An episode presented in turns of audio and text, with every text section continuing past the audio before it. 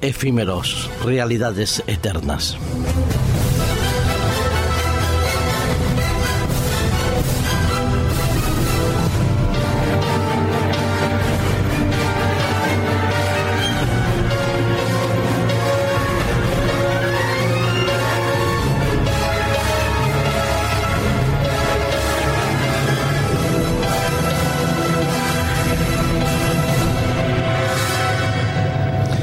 El arte de gobernar un país, una región, una ciudad, está íntimamente vinculada con la preparación y la capacidad de sus gobernantes. Si simplemente se trata de resolver problemas del día a día, pues posiblemente muchos de nosotros podríamos hacerlo. Pero para gobernar se necesita mirar más allá de la adversidad, más allá de las apariencias y más allá de la realidad existente en ese mismo momento. Es por eso que los gobernantes, en principio, desean proyectar no solo una situación real, sino desean crear nuevas perspectivas, nuevas oportunidades, nuevos desarrollos de sus zonas a las cuales ellos tienen la responsabilidad de velar por su bienestar. Así se han hecho grandes infraestructuras, algunas veces un tanto incomprensibles, pero que a la larga han resultado beneficiosas para la ciudadanía, para el país o la región en la cual se montaron. Otras, sin embargo, parecen simplemente el deseo del ser humano de perpetuar su nombre en la historia o de dejar quizás grabada en la mente de muchas personas su melomanía, su deseo de grandeza, sus ámbitos eh, estructurales de locura y el despilfarro de su dinero.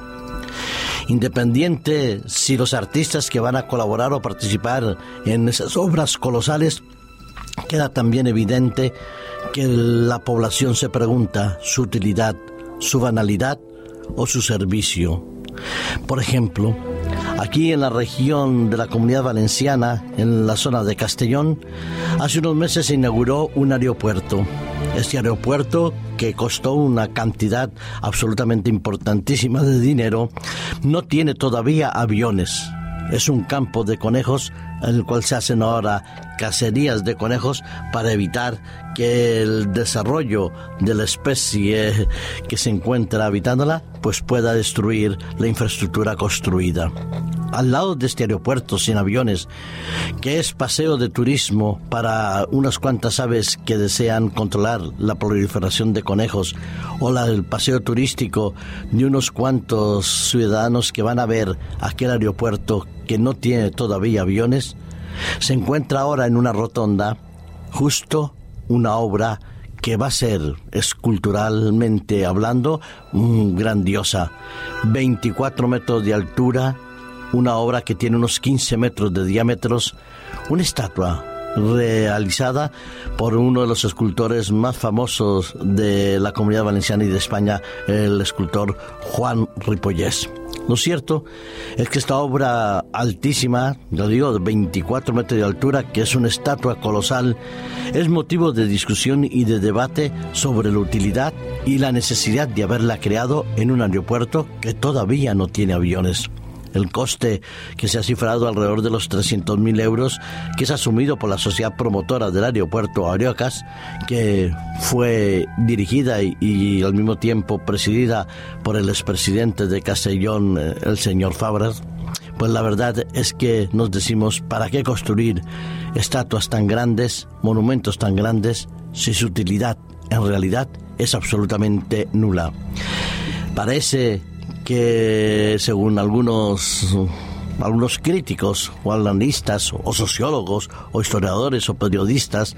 esta obra está inspirada en la obsesión de Fabra por construir un aeropuerto en Castellón y también por el deseo de hacerse perpetuar en el ámbito de la sociedad castellonense. Lo cierto es que la escultura que está en su fase final, a la vez a la conclusión de las obras del complejo aeroportuario, inaugurado, como decía hace poco, el 25 de marzo, todavía no entra en funcionamiento y no se sabe cuándo entrará en funcionamiento. Pero la estatua estará ahí puesta como un homenaje al promotor, al inspirador y al que deseó tener un aeropuerto en la ciudad de Castellón pero en una época de graves crisis como la nuestra, parece que es escandaloso e injustificable este gasto. se han debatido en diferentes lugares sobre la utilidad y el uso que se va a hacer tanto al aeropuerto pero sobre todo la inutilidad de las estatuas. Pero es que no es el primero que construye una estatua, ni es el primero que quiere hacerse un monumento que le sirva de homenaje y para que la gente, en cierta medida, se incline, se postre y al mismo tiempo alabe la grandeza del promotor. Ya lo hizo el rey Nabucodonosor nos recordaremos cuando después de haber tenido ese sueño de aquella estatua que mostraba la progresión de los reinos, en el capítulo 3 del libro de Daniel, se nos dice que en el versículo 1, que él construyó una estatua de oro de 60 codos y con una anchura de 6 codos. Pues es más o menos la misma dimensión que la estatua del artista Juan Ripollés, con dos objetivos diferentes, dicen, pero al final y al cabo, en la esencia viene siendo la misma, la exaltación del hombre, el deseo de perpetuar su imagen, su poder y su gloria.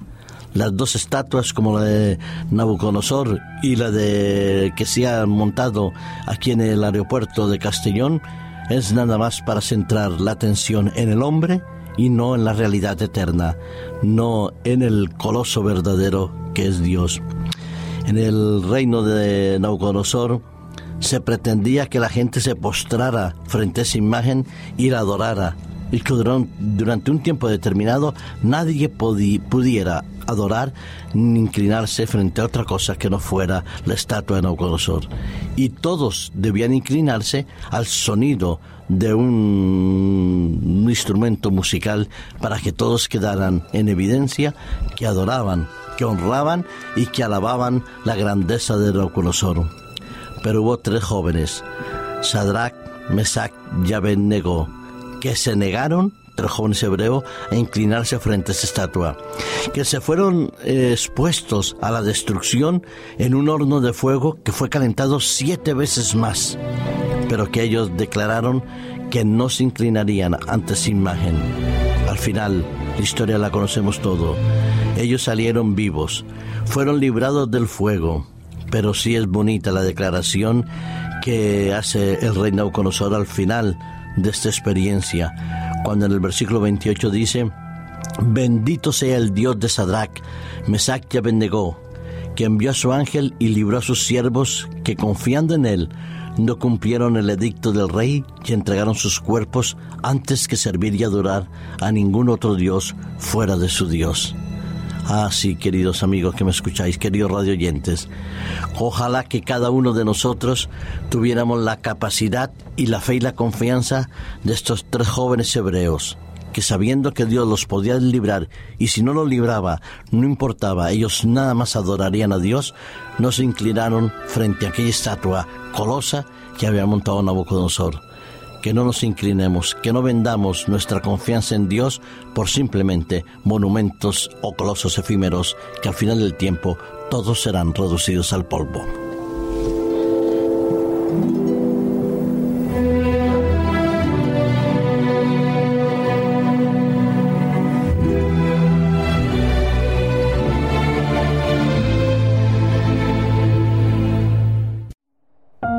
Producido por hopmedia.es